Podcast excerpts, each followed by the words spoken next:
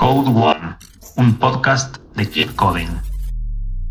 El título lo dice todo al final, cómo reciclarte para ser programador. Eh, eh, haciendo un poco de, de, historia de mi pasado y demás, yo soy licenciado en biología, como ya han dicho por ahí. Eh, soy biólogo de formación, estuve trabajando en un hospital haciendo PCR, que ahora son súper famosísimas y todo el mundo las conoce, ¿no? Eh, y bueno, eh, las vueltas de la vida eh, hicieron que, viendo cómo estaba el sector de la investigación en España, que la verdad que si alguno tiene algún contacto está bastante mal, no hay inversión, no, no hay grandes posibilidades de, de crecer profesionalmente si no estás dependiendo constantemente de becas, de contratos. es bastante complicado crecer en ese mundo.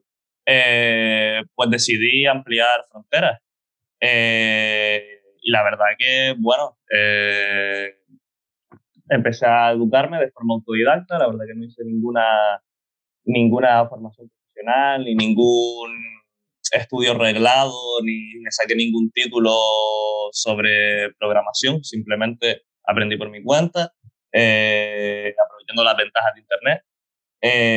y tuve la suerte de acabar en, en esta empresa, en AGN. Ya llevo dos años ya eh, desarrollándome como desarrollador Java. Y, y, la verdad es que, bueno, ha sido un cambio bastante radical con respecto a lo que yo tenía pensado cuando, cuando empecé a estudiar.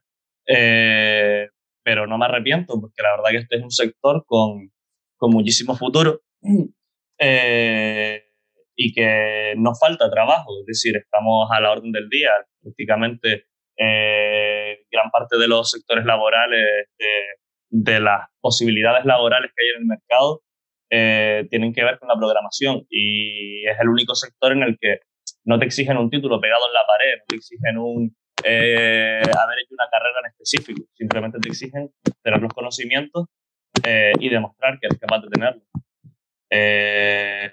bueno, José, si quieres tú aportar tu, tu experiencia para que tengan otro punto de vista. Venga, va, me toca. la mía, sí, porque somos dos, son dos puntos bastante diferentes en ese sentido. Chicos, chicos, una cosita simplemente. Manuel, no te toques el micrófono porque recién hacía ruido y estabas perfecto cuando no te lo tocabas. Y José, si puedes maximizar la diapositiva, así la vemos más grande que poner como presentación, así. Sí, a ver. Así se ve grande, que se ve todo el. ¿Ahí? Ahí, perfecto. Listo, ahora los dejo. Vale, ahí está ya. Vale, pues yo por mi parte, eh, pues nada, contaros que yo vengo de, por parte de lo que es el diseño gráfico de gran formato, porque mis padres tenían una empresa de, de rotulación. Y bueno, y después de muchos años trabajando con mis padres y eso, pues decidí encaminarme un poquito en el mundo de la informática porque era lo que a mí, lo que a mí me gustaba. Y bueno, pues eh, decidí, por mi parte, claro, por mi parte lo que hice fue un un curso de formación profesional de desarrollo de aplicaciones web. Y bueno, y el miedo de siempre, el mío, ha sido, pues bueno, en ese momento la edad, ¿no? que yo creo que es un poco en ese sentido lo que tira mucho a la gente para atrás, ¿no? Es decir, ahora que tengo más de 30 años, eh, ¿qué hago con mi vida? ¿Qué estoy haciendo, no? Después de estar, como llevaba yo más de 10 años eh, haciendo otra cosa. Y la verdad es que, bueno, lo hice, realmente mi primer pensamiento era, bueno, dentro de lo malo, pues siempre puedo ser, seguir de autónomo, pero en vez de estar haciendo diseño gráfico, que es lo que tengo, que también lo puedo seguir haciendo, eh, dedicarme más a, a, la programación. Y bueno, esa fue un poquito mi idea, pero fíjate que al final hice las prácticas en un sitio, eh, según las terminé las prácticas me cogieron, lo típico, pues un sueldo baratito y eso al principio tampoco podemos pedir más. Pero la verdad es que muy bien porque al cabo de, de un año y medio o así, eh, hice varias entrevistas y bueno, ya contacté, contactó Laura conmigo y, y, me ofrecieron un puesto de trabajo en HN y la verdad es que estoy súper contento y ya va todo mucho mejor. Y bueno, la verdad es que nunca, nunca es tarde. Con la edad que tengas de, de poder encarrilar tu vida por la parte que, que más te gusta, aunque hayas estado 15 años haciendo otra cosa. Y bueno, ese es un poquito el resumen de, de mi vida laboral. y bien, como, y eso es lo que ha dicho Manu antes, antes también, que, que la verdad es que eh, lo hagas como lo hagas realmente. Eh, en el tema de informática he hecho varias entrevistas, he visto varias eh, ofertas de laborales y hay ofertas en las que te piden un mínimo de estudios, pero que hay, otras en las que no te piden nada, simplemente que sepas y ya está. O sea, no es necesario tener nada. Sí que es cierto que a poco que tengas algo, no hace falta que tengas una carrera de, de cuatro años, no hace falta que tengas como yo un módulo con prácticas y todo de dos años, ¿vale? A poco que tengas algo, lo poco que tengas te va a valer para decir estoy aquí y, quiero trabajar de esto y te van a contratar seguro. Puedes tardar un poco más, un poquito menos y más como está la situación ahora, pero encontrar trabajo de esto encuentras mm, seguro, segurísimo. Y no sé, ¿qué más? Eh, sí, a ver, no sé, es eso. Es decir, eh, es un poco lo que estamos diciendo, que es un sector que, por lo que yo estoy viendo, sigue creciendo. O sea, cada vez va a más. Eh, de hecho, cada vez se busca gente más especializada en distintas, distintos lenguajes de programación. De en auge puede haber tres, cuatro, cinco tranquilamente, entre front y back ya serían más. lo mejor de eso es que no tienes que saber de todo. O sea, tú te especializas en uno y ya sabes que vas a tener un amplio mercado laboral para avanzar sobre ello. Eh, así eso permite que una persona, eh, en función de, su, de sus intereses, de sus gustos, eh, pueda tirar más por, por front-end o por back-end. Es decir, pueda dedicarse más a, a desarrollar el estilo de las páginas, hacerlas bonitas, hacerlas atractivas para el público o dedicarse a construir todo lo que hay por detrás, el hecho de que eso funcione, se conecte con bases de datos y demás. Eh, con respecto a lo que decía José, que ya también lo comenté yo, es eso, no necesitas un título. Eh, si es verdad que siempre, a ver, tener la línea en el currículum es verdad que siempre es más llamativo, pero eh, así como yo me presenté, en mi caso, al puesto de trabajo, teniendo simplemente mi experiencia como, como biólogo y, bueno, trabajo que no requerían formación que estuve haciendo durante unos cuantos años, como trabajar en una tienda de golosinas, por ejemplo, que estuve allí metido. Eh, sí es verdad que, bueno, tener, no sé, un, curso, un bootcamp, un, algo que tiene línea, siempre va a ser más vistoso, no es imprescindible, pero bueno, siempre te puede dar ese resaltarte tu perfil un poco más con respecto al del resto de personas. No sé si están de acuerdo, ¿no? Sí, sí, completamente. Es, es eso. O sea, básicamente es eso. O sea, eh, lo importante es eso, prepárate algo siempre. O sea, lo importante es saber, en un principio, saber lo que quieres hacer.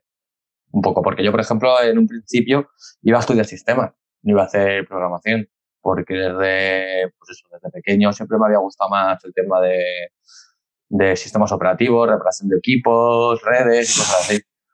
Y luego con el tiempo sí que es cierto que, más que nada por mi perfil de diseñador, dije, hombre, realmente siendo diseñador, lo que me falta para complementar mi currículum sería hacer páginas web y cosas. Y bueno, y al final una cosa llevó a la otra y acabé de, de programador. Y la verdad es que al final, pues bueno, sí que es cierto que por mi parte eh, es un handicap tener diseño gráfico porque a la hora de hacer un logo o de colores o, o de cosas de que estén las cositas centradas y bien puestas en, una aplicación, eh, el ojo que tengo yo pues no puede tener otros, está claro. Pero vamos, que sea como sea, sí que es cierto que lo primero que tienes que saber es qué quieres y preguntarte a ti mismo eh, ¿qué, puede pasar si hago esto. ¿no? O sea, puntos buenos y puntos malos. Y ya verás como al final eh, vas a tener más puntos buenos que malos sea lo que sea. Porque si te estás planteando un cambio en la vida o quieres hacer algo de esto, al final, si decides coger programación o la verdad es que cualquier cosa que cojas del sector IT eh, está muy, muy, muy, muy valorada ahora mismo en el mercado. Eh, José Luis y, y, Manu, por ejemplo, podrían comentar, aclarar, hay, como ciertas, normalmente ciertas ideas o ciertos mitos que poco a poco están desapareciendo sobre la cuestión de programación. Eh, una de ellas es, por ejemplo, que aprender a programar es muy difícil, que solamente si eres un genio en las matemáticas, si eres muy bueno, solamente se puede programar, que normalmente los programadores son así como que, digamos, el nerd que, no tiene amigos, que es antisocial, que está nada más metido en la computadora. Entonces, ese tipo de cosas podrían hablar eh, un poco al respecto. Por ejemplo, alguien suponiendo un perfil que, no tenga que ver nada con, con, ciencias, que no tenga que ver nada con computación, sino incluso dentro del área de humanidades, que está completamente, digamos, sí. de eso. ¿Creen ustedes que alguien interesado podría? pueden hablar al respecto. Sí, yo, a ver, yo por mi parte tengo, a ver, he trabajado, de hecho, hace poco, eh, trabajamos juntos y uno, uno, de, uno de mis compañeros era, digamos, que digamos que más friki del mundo con el tema de Star Wars y cosas de esas y videojuegos y tal, pero sin embargo otro compañero no. Otro compañero era el típico chico que le gustaba ir al gimnasio, vestirse bien y, y ya está, o sea, no había visto ni Star Wars en su vida. o sea que no hace falta no hace falta ser el típico friki con, con gafas que está ahí todo el día pegado al ordenador. No, no, nada, nada de eso. Y por el tema de las matemáticas, por ejemplo, por mi parte siempre se me ha andado bastante mal. y no he tenido problemas, porque realmente, bueno, realmente se pide más, más que tengas un poquito de, de lógica a la hora de hacer las cosas que matemáticas. Y bueno, y por otro lado, sí que es medio importante, a lo mejor un poquito el tema del idioma, pero no, no es algo que te tenga que tirar para atrás. Tampoco que sepas un poquito de inglés para poder eh, leer así la documentación y poder eh, saber, no sé, digamos que entender un poquito el código que escribes te vale, porque hoy en día la, el, el, programar no quiero que la gente piense que, estamos todo el día poniendo unos y ceros y que esto hace cosas. que no es así, o sea, programar es completamente, son palabras en inglés, cuando haces funciones que hacen cosas o declaras variables o dices, eh, quiero saber eh, el tamaño que tiene, no sé, este array. Tú haces eh, array.length, que es el largo que tiene el, ese array, por, ejemplo. Entonces, todo eso es en inglés, pero que al final no es, no es un inglés que necesites, es un inglés muy técnico. Porque yo, por ejemplo, por mi parte, entre matemáticas e inglés, tampoco ha sido muy fuerte en la vida y bueno, aquí me tenéis de programador. O sea, que casi todos los mitos en ese tema han cambiado mucho hoy en día, porque se trabaja, lo que se trabaja hoy en día son lenguajes de cuarta generación y de tercera generación que están ya completamente implementados en inglés. Y, y el tema de matemáticas no es muy necesario porque quitando que te pidan alguna cosilla así un poquito rara, es muy difícil que lo hagan, porque realmente el tema de, el tema de, por ejemplo, algoritmos y cosas así, casi siempre en todas las empresas hay una persona que es un matemático que ha estudiado matemáticas, que no es ni programador, es un matemático que hace algoritmos y la empresa tiene contratado a un matemático para que haga algoritmos. O se subcontrata a alguien o a una empresa que tenga matemáticos que hacen algoritmos. No son directamente los programadores los que lo hacen. Entonces ahí hay un poquito de... Digamos que la programación se ha dividido en, muchas cosas. Yo, por ejemplo, cuando he hecho el módulo de, de grado superior, antiguamente era desarrollo de aplicaciones y ya está no era, que era, abarcaba todo. Hoy en día ese curso se ha dividido en tres partes diferentes y cada vez se divide más porque cada vez eh, eh, se especializa más una parte de la informática en un solo, en un solo punto y es tan amplio que no puedes hacer un curso de toda la informática. Tiene que haber cursos de muchas partes de informática y yo estoy seguro que el día de mañana eh, los cursos se dividirán, se dividirán todavía más porque yo, por ejemplo, he dado back y front y he salido sabiendo un poquito de todo en el tema de la programación, pero el día de mañana estoy seguro que se va a dividir más todavía y te vas a dedicar más o a la experiencia del usuario o a hacer lo que son las tripas, lo que es la parte trasera de, de la aplicación. Porque si no, no te da tiempo a, aprender tanto. Exacto, es que encima, ten en cuenta que cada vez se van dividiendo más y más. O sea, hoy día ya la gente pues está que es inteligencia artificial, blockchain, cifrados, es decir, seguridad. Eh, en los campos de la informática son enormes. Eh, con respecto a lo que decías de las matemáticas, estoy totalmente de acuerdo. O sea, es verdad que a lo mejor alguien que trabaje, eh, pues eso, en back o en algo más específico, a lo mejor se tendría que tener algún conocimiento superior que ni siquiera tienes que estar especializado precisamente por lo que dices, porque siempre habrá alguien que se dedique al, al algoritmo. Claro, eso Pero después en parte front, sí es verdad que las matemáticas yo creo que no te hacen falta para prácticamente nada.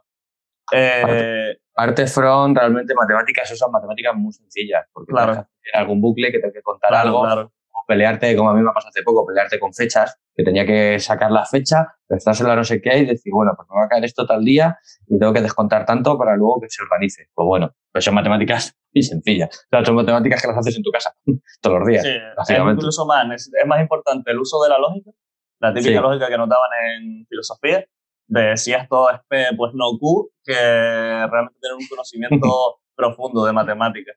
Con respecto al inglés, eh, sí es verdad que, a ver, no necesitas un C1 de inglés, no necesitas ni un B2, a lo mejor con un B1 de inglés, que entiendas lo básico, no tienes ni que saber leerlo, tienes que eh, saber hablarlo, tienes que saber, o sea, entender leyendo.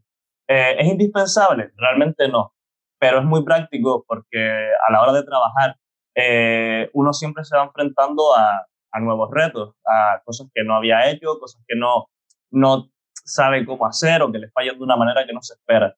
Eh, para eso el trabajo de programador nos ayuda muchísimo Google, porque le preguntas a Google y tendrás un montón de foros eh, con gente que ha tenido los mismos problemas que tú, que los ha intentado resolver de millones de maneras eh, y siempre vas a encontrar una respuesta a ello. Entonces, bueno, tener el idioma del inglés que se, se tiene como idioma universal, pues siempre es muy práctico. Y luego, eh, Sí, perdona, José. Eh, aparte, tampoco programa uno solo, o sea, que tienes un, siempre Claro, claro, tienes un equipo apoyándote. Entonces ahí siempre tienes gente con la que apoyarte. Exacto. Y bueno, con respecto a lo que preguntaba Laura también de, de la dificultad de aprendizaje, eh, yo siempre comparo aprender a programar como aprender un idioma nuevo, ¿vale? Eh, al principio, la primera vez, cuando si deciden empezar a programar y tal, que lo suyo es empezar por HTML5, CSS, JavaScript, que es así como un pack eh, para que aprendan lo más básico de programación. Em, eh, la cosa que tiene la programación es que de primera parece como que es mucha información, muy junto todo y no... O sea, a mí me dio por lo menos esa sensación cuando empecé a programar, como que me sentí deportado por tanto contenido, tanto, tantas cosas distintas, tantas formas de hacerlo.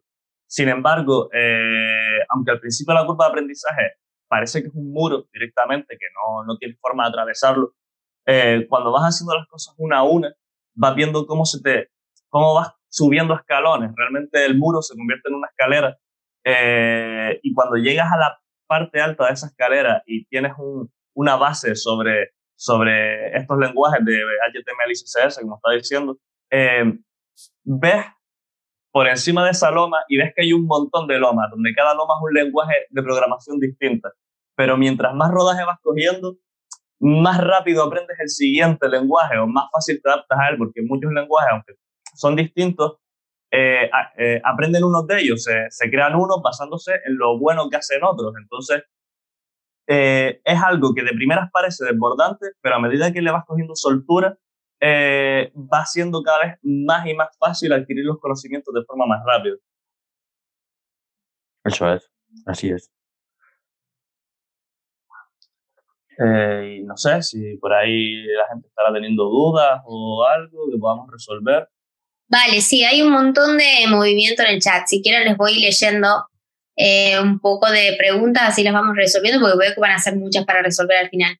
Eh, ¿Qué curso recomiendan para comenzar dentro del mundo de la programación? Yo le acabo de dejar el bootcamp de Aprende a programar desde cero de Keep Coding por el chat, pero si ustedes tienen alguna recomendación, más que nada, Manuel, que vos dijiste que, que fuiste en, en tu formación, ¿cómo, ¿cómo fue tu camino? Sí, a eh, ver, hay varias páginas que Imagino que no viene el caso hacerle propaganda por aquí, pero bueno, cualquiera que haga una, una búsqueda ligera por Google eh, sobre, la, sobre la mayoría de lenguajes básicos realmente. O sea, eh, para los que no sepan nada, yo recomiendo HTML, CSS y JavaScript para empezar a programar. Eh, pero después para cualquier cosa, Angular, Python, ¿qué más? Java, PHP, para prácticamente cualquier lenguaje hay por ahí muchas páginas con tutoriales, con ejercicios para realizarlos en las mismas páginas, comprobar los resultados al momento y demás. Y para así se ve, se aprende bastante bien. Con respecto a, a ver, son free y obviamente es dedicarles tú todo tu tiempo. Eh, en comparación con, por ejemplo, un bootcamp, eh, en verdad que un bootcamp lo pagas, pero un bootcamp te da todo el contenido específico, de forma dirigida. Te, enseñan en un cuarto del tiempo que vas a tener que dedicar haciéndolo por tu cuenta, pero se puede hacer eh, estudiándolo por tu cuenta. Vale, eh, aquí preguntan, y para empezar con Python, eh, este, el Bootcamp Cero que acabo de mencionar, Fernanda, salen, salen programando en Python. Hay gente que, por ejemplo, en Big Data, Machine Learning se usa muchísimo Python. Hay gente que ha salido de Bootcamp Cero y se puede dedicar a ser Data Scientist hay casos. Eh, así que el, también el lenguaje que vayas a aprender es dependiendo a qué se usa en el mundo al que te quieres dedicar. Claro. los que se dedican a más a web, ¿cuáles son los lenguajes que ustedes recomendarían aprender primero? Claro, eso es. A ver, realmente el tema de Python es más tipo, se usa más para inteligencia artificial y cosas así. Mm. Entonces, no es, yo creo que no es lo más recomendable de primera, porque realmente, y sobre todo también se usa mucho para laboratorio y cosas así. Sí, Python es investigación. Claro, entonces, eh, por ejemplo, Manu, si volviese a la biología, seguramente que sería programador para, en Python para hacer cosas de laboratorio. De hecho, lo estoy estudiando. entonces, ese es el tema. Entonces, yo, por ejemplo, siempre me orienté más a web. ¿Por qué? Porque el tema web es el que me tocaba por parte del diseño gráfico. Y para el web, principalmente, siempre lo, más, lo, básico va a ser, eh, como dice Manu, HTML, eh, CSS, JavaScript. Y en la parte de tratar la base de datos y que se muestren datos y guardar datos, eh, el más importante siempre va a ser PHP y Java. Son los más punteros en ese sentido a la hora de web. Y a la hora de aplicaciones normales, como se suele usar ahora, por ejemplo, para bancos o para aplicaciones robustas que se usan en otras empresas, casi todo el mundo está usando Java o incluso a lo mejor algo tipo C tirando por, por ahí, por el tema de Microsoft. Pero yo creo que lo que más usa siempre es Java. Yo creo que el más, el más importante es Java. Y por el tema web, a lo mejor PHP.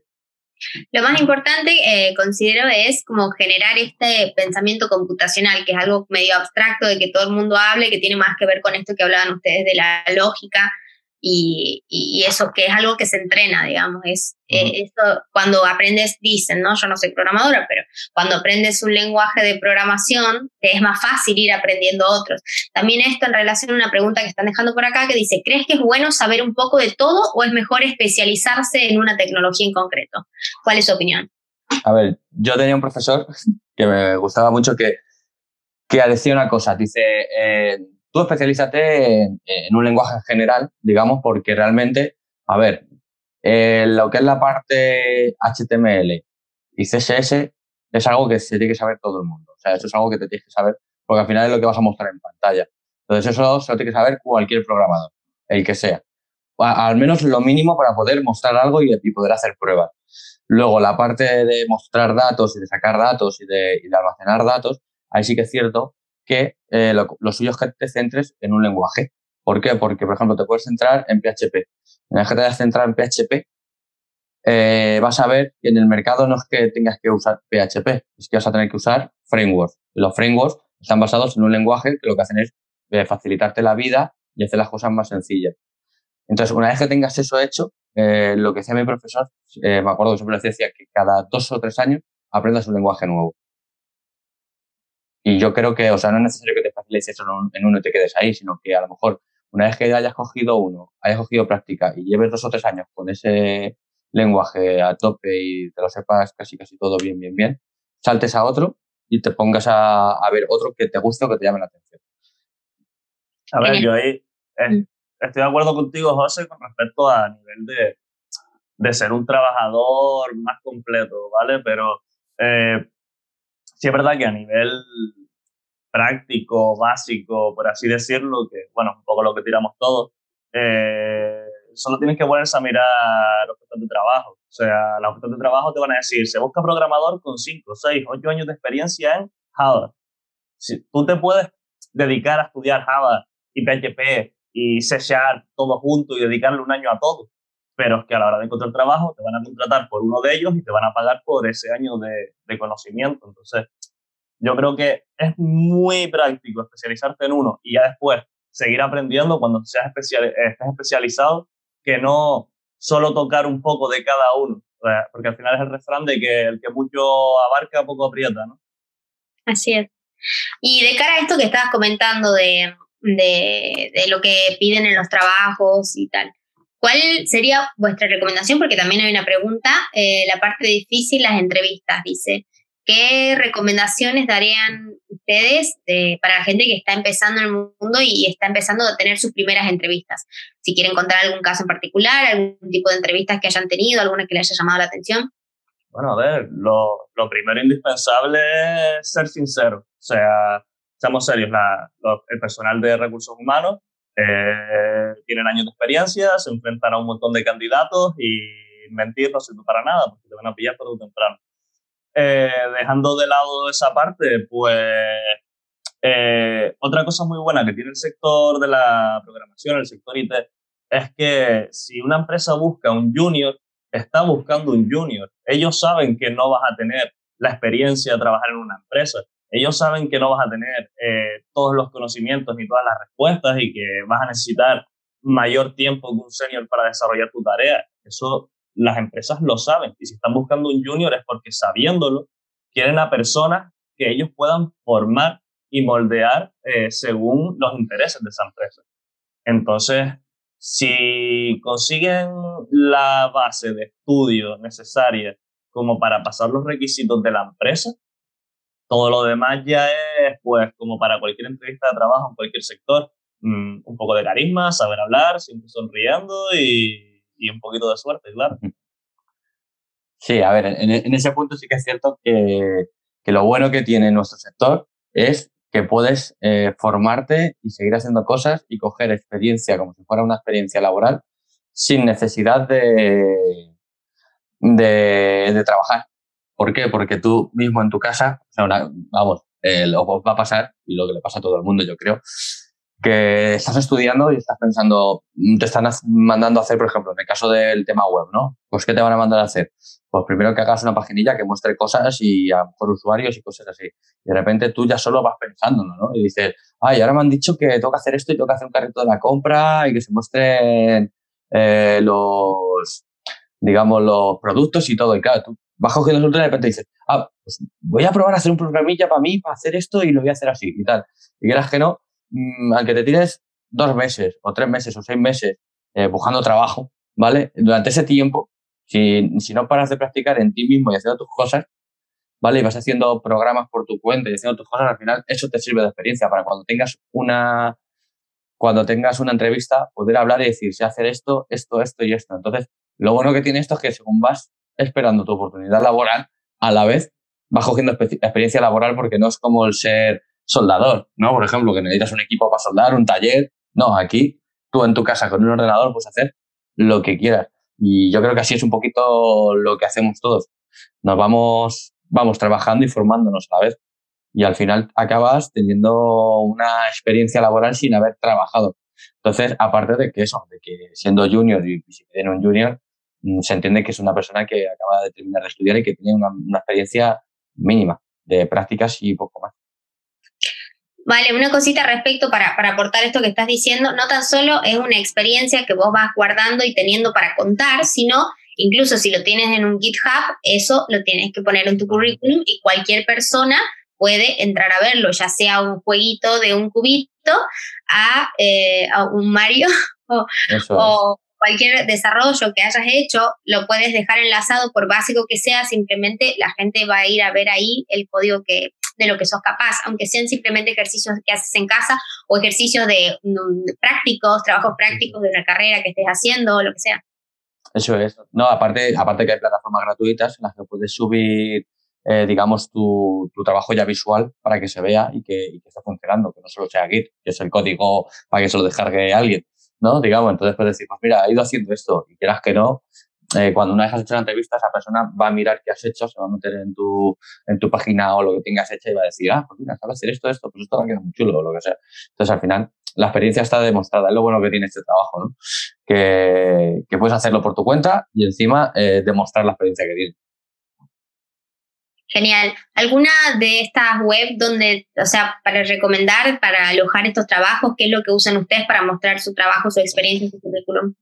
A ver, dependiendo de lo que vayas a usar o que tengas que, que, subir, digamos, tienes desde muchos hosting gratuitos, por ahí sea tipo cuenta gratuita, no sé, yo antiguamente usaba Hostinger, también hay algo por ahí de WebHops 00 o algo así creo que hay.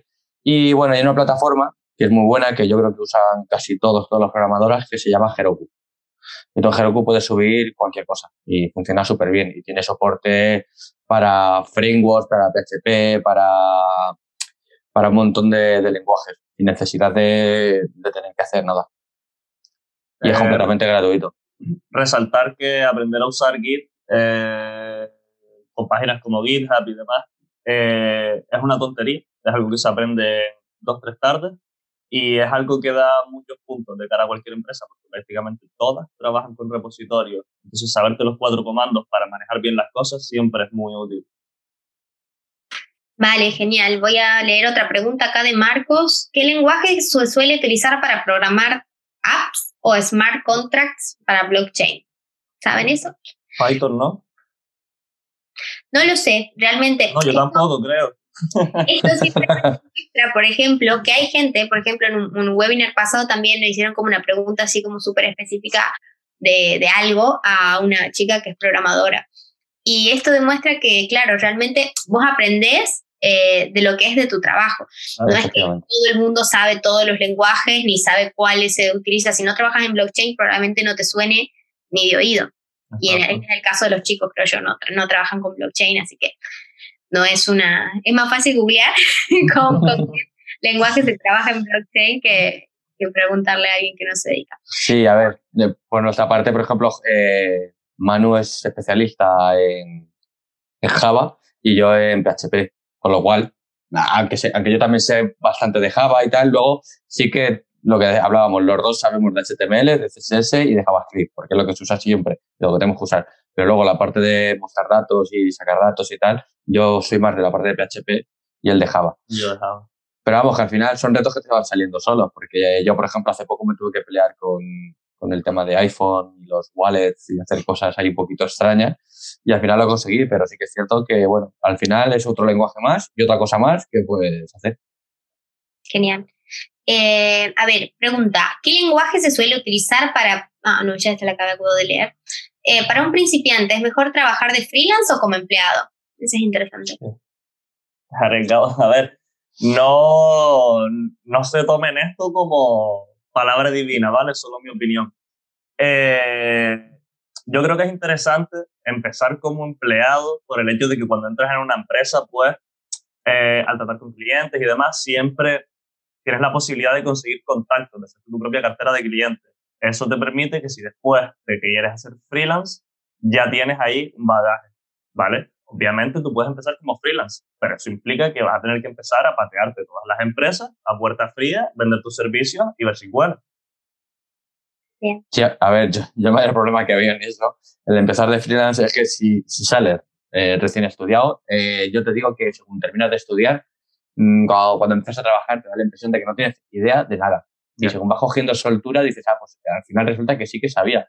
Pero de primeras te sientes como muy desbordado trabajando. Entonces, si empiezas como freelance, yo creo que te vas a pegar un pequeño batacazo si es así. A ver, que puedes ir compaginando el freelance mientras encuentras tu oportunidad laboral, porque yo he tenido amigos, ¿vale? Que se terminaron la carrera de informática, eh, le encantaba, eh, mi amigo le encantaba PHP y también HTML y tal, y intentó hacer cosas acabó el chico en Marinador haciendo banners, nada más, y así estuvo un año y ganando muy poco dinero. Y se aburrió y se cansó. Y después de un, de un año sin ganar apenas dinero y sin hacer algo que realmente le llenaba y le gustaba, dijo, se acabó.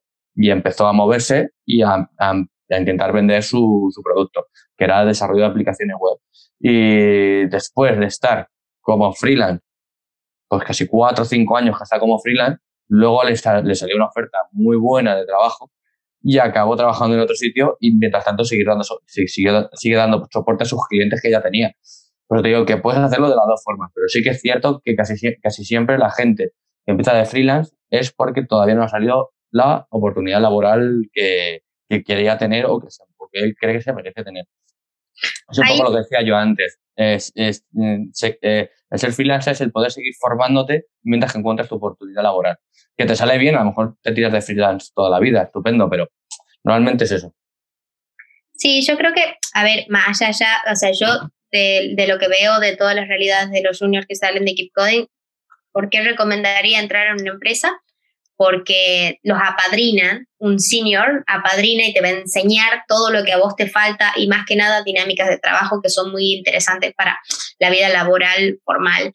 Y, otra cosa, para empezar a ser freelance, eh, tienes no tan solo que aprender a programar, tienes que aprender a vender, tienes que aprender a hacer eh, pagar la renta, tienes que hacerte autónomo, tienes que aprender millones de cosas que están por fuera del trabajo específico. Entonces, sí me parece que es bastante, con lo que se cuida al profesional en el sector, es mucho más eh, acogedor empezar una carrera con darte unos palazos que no sean tan duros al comienzo. Claro, sí que es cierto que en este profesionales hay dos tipos de freelance.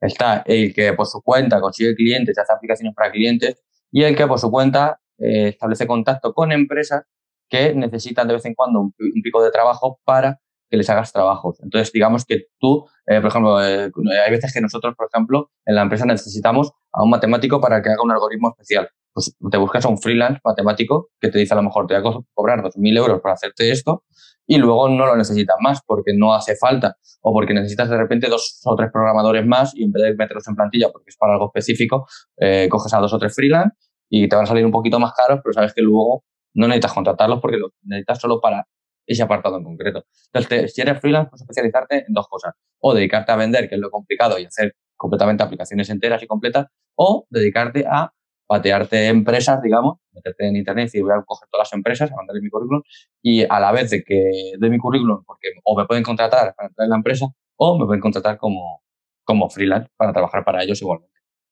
Vale. Sigo con las preguntas. ¿Cuál es la tecnología de desarrollo de aplicaciones más solicitada en España? ¿Cuál es la situación laboral para .NET en el país? Saludos. Mm, a ver, yo creo que lo más demandado, así, a ver, todo, hay mucha demanda de todo, la verdad. Mm, depende, por ejemplo, si te pones con el tema del back y eso, yo creo que el principal siempre va a ser Java. Y, yo creo que sigue siendo. Eh, y luego andan ahí PHP y .NET un poquito, ¿no? Porque .NET, digamos que está entonado un poquito más a, otras cosillas. Entonces, pues, pues bueno, anda un poquito ahí ahí. Entonces, yo tengo amigos que están con .NET, están en otras empresas, y bastante fuertes, y, va bien el trabajo para .NET. Pero sí que es cierto que yo creo que no es un nivel tan alto como puede ser con, con Java o incluso PHP. Con PHP andan yo creo que un poquito ahí, ahí, pero yo creo que PHP anda un pelín más fuerte, por lo menos en España. Yo es que PHP, por lo que he visto, sí tiene, tiene bastante fuerza, sobre todo porque hay un, una característica que yo he visto en estos dos años de, de experiencia y es que a las empresas no les gusta eh, rehacer las cosas.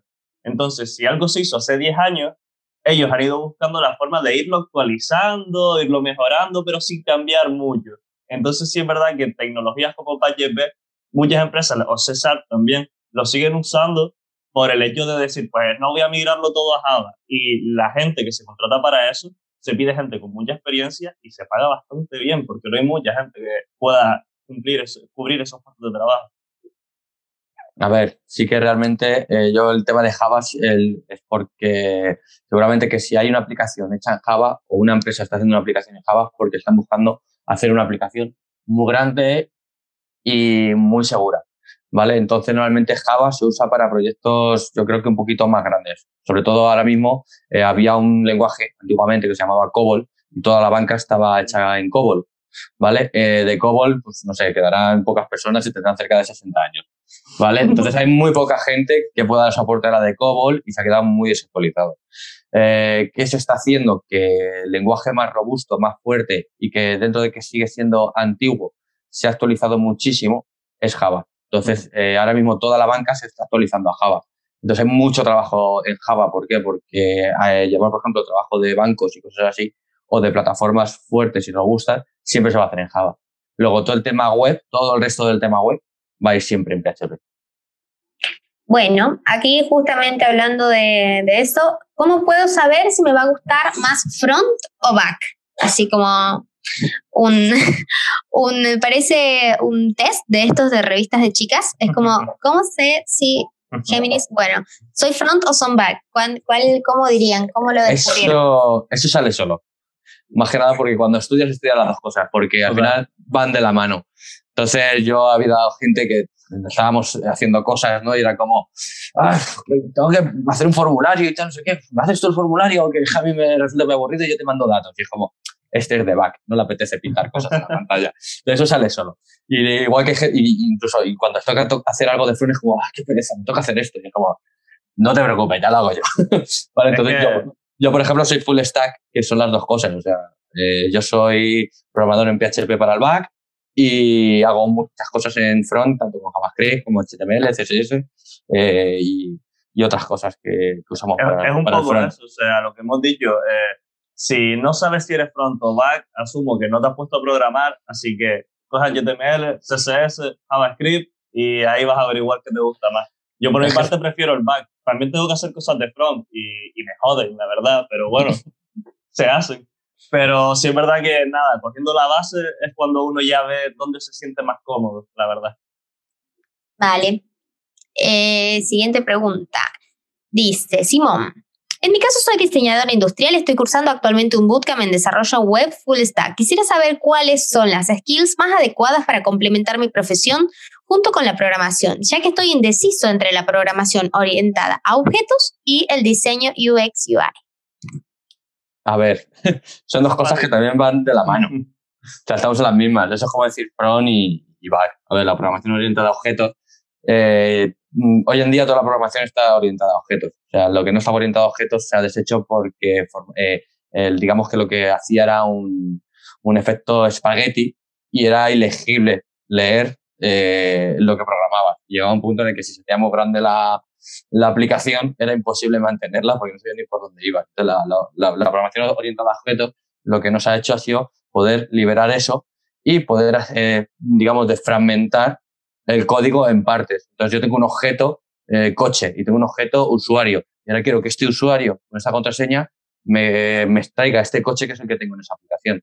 Cuando no estaba en objetos era todo junto y te volvías loco. Entonces, eh, digamos, y luego el diseño UI UX es, es, más tipo front, ¿no? El saber la experiencia del usuario, que es, eh, digamos que las aplicaciones hoy en día, eh, digamos que se corren de una forma, ¿no? Digamos que el usuario ve la vista, que es lo que estás viendo. la vista que está viendo el usuario es el diseño UI UX, que es lo que viene a ser qué le vas a enseñar al usuario para que el usuario sepa dónde tiene que pinchar en el mismo momento en el que ve algo y yo llevarle a donde quiero dentro de la pantalla y que no se me pierda o no sepa dónde pinchar, ¿vale? Y luego, por otro lado, está el controlador, ¿vale? Que le dice a la base de datos, tráeme esto. Entonces, el controlador ya la parte del back, que está orientado a objetos. Entonces, llega y le dice al, a la base de datos, tráeme un objeto, necesito generar un objeto con todos estos datos que me pide el usuario porque ha pinchado este botón, ¿vale? Entonces, ese controlador devuelve ese objeto a la vista. Y luego tú en la vista, con el diseño UX, coges y dices, vale, me has devuelto un objeto con no sé cuántos datos. Pues yo realmente lo que voy a enseñar son estos dos al usuario, que ha ganado un premio de 50 euros, pum, y ya está. El resto me lo guardo para mí para otras cosas. Entonces, estamos en la misma que antes. Una cosa es front y otra es back dentro de lo que cabe. Entonces, mm, digamos que te da un poco igual. O sea, ser full stack vas a hacer las dos cosas. Vas a estar con programación orientada a objetos, sea en PHP, sea en Java, sea Python, o sea como sea, y haciendo el diseño, eh, pues vas a estar con HTML o con algún framework tipo eh, Vue, Angular o cosas así. Vale, ahí, em, bueno, ahí hablaste un poco de UX UI que también preguntaban. Eh, ¿Qué es mejor para cerrar esta? Porque ya son las, las 8. ¿Qué es mejor, PHP o no de JS? Mira, a un profesional del PHP. son diferentes lenguajes, son diferentes lenguajes y están orientados para cosas muy diferentes. Al final, los dos eh, son lenguajes para, para, el back, para traer datos. El tema es que hay dos tipos de datos. Eh, están las bases de datos relacionales y las que no son relacionales. Las bases de datos relacionales son mucho más grandes, puedes almacenar mucho más datos y se mueven muy rápido. Y las bases de datos no relacionales no están tan estructuradas ni se pueden hacer tan grandes, pero son mucho más rápidas. ¿Qué, qué pasa? Que para poder usar bases de datos no relacionales se recomienda más no de JS porque se usa MongoDB para eso, que está mucho más orientado. Y en PHP usas más eh, MySQL, que está orientado al tema de bases relacionales. ¿Qué pasa? Que no de JS, digamos, que puedes hacer aplicaciones más rápidas, porque está todo basado en JavaScript, Y con MongoDB, eh, digamos que mm, los datos no, son datos estructurados, ¿vale? Con lo cual eh, va todo mucho más rápido y recoge datos mucho más rápido. Entonces, hay muchas, cuando haces una aplicación que no sea demasiado grande, usas Node.js, ¿vale? Si no, usas PHP o Java, en ese caso. Por eso digo que depende de, es algo que te van, depende de a qué se dedique la empresa o a qué aplicación vayas a hacer o qué, o qué hagas, usas un lenguaje u otro. Al final, eh, estamos en las mismas. Eh, ¿Qué usas? Java, PHP, Node. Mm, de repente, depende de lo que quieras hacer tú o lo que, o lo que, te, o lo que te exijan en la empresa en la que vas a entrar. Vale, también preguntaban acá eh, sobre salarios, de cuánto es el sueldo mínimo de un programador. Cada tipo de programador tiene un sueldo mínimo. Les voy a dejar ahí, acabo de dejar un enlace de un video que hicimos más o menos con los, los capas de, de sueldos eh, que ahí depende de tu orientación. Si te dedicas al Big Data, lo mínimo es tanto. Si te dedicas al front, al back, es diferente la base salarial de cada uno. Ronda más de 25 mil de base en general. Así que está por encima de, de, muchos otros salarios mínimos, si esa es la pregunta. A ver, sí que es cierto que de, la primera vez no creas que vas a ganar 25 de golpe. Claro, claro. claro, de primera vez seguramente que el primer año, esto es como cualquier trabajo, el primer año es como si fueras el becario. Entonces el primer año eh, igual estás en 20, pero es que en lo que hagas un año seguramente que estés de 24 para arriba. Exacto. Una de las cosas que iba, que iba a mencionar yo también, por ejemplo, es si bien los salarios de los programadores normalmente es un salario más alto que en relación a muchos otros eh, puestos, en, aquí en España obviamente depende de las ciudades, pero digamos el mercado es, puede estar para alguien que está recién salido, puede ir desde 16 mil, eh, que he visto en ofertas en otras ciudades, 18, 20 más o menos. Ya con un poco más de experiencia, dos años, tres años, sí puede empezar a subir, pero recién salidos, la, la situación actual de España no, no, no está tan bien como quisiera. Claro, es lo que decía yo, que hasta 20.000 recién salido puedes ganar, pero más de 20.000 es complicado. Tienes que ser muy, muy bueno, que hayas estudiado y que seas muy bueno haciendo tu trabajo solo con estudios. Pero por otro lado, eh, el tema está en que a poco que tengas un poquito de experiencia y soltura, eh, vas a encontrar ofertas de trabajo de 24 o 25 mil euros para arriba. Eso seguro. Bueno, y la última pregunta, eh, ¿dónde se pueden encontrar proyectos similares a los que puedes hacer en una empresa ya realizados para seguir practicando? Google, perdón, Google, o sea, es que a poco que busques vas a encontrar muchos proyectos de mucha gente que ha estado en la misma situación, que los ha hecho, gente que quiere aportar. Internet está lleno de foros para programar.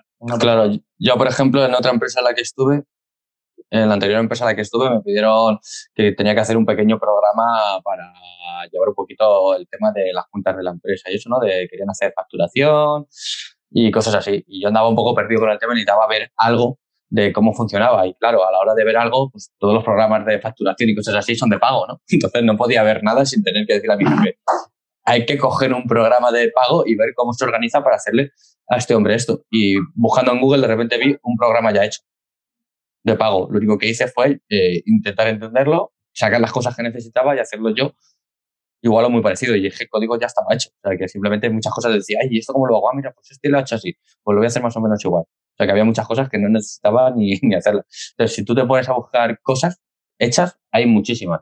Eh, por ejemplo, cuando vas a hacer algo tipo, voy a hacer un, un Una tienda, claro ejemplo, una tienda. Tiendas online hay ejemplos apartadas para aburrir. Simplemente te tienes que meter en páginas, ¿no? Que, por ejemplo, dices, voy a hacer una tienda, eh, por ejemplo, voy a hacer una tienda con HTML y Bootstrap, ¿no? Que es lo que se usa hoy en día mucho para diseñar. Eh, tú pones en internet H, tienda online HTML y Bootstrap template o algo así y hay millones de templates desde gratuitos a, de pago, sea de lo que sea, de un millón de cosas que te sirve o para copiar código o simplemente para guiarte a la hora de decir, lo voy a hacer así.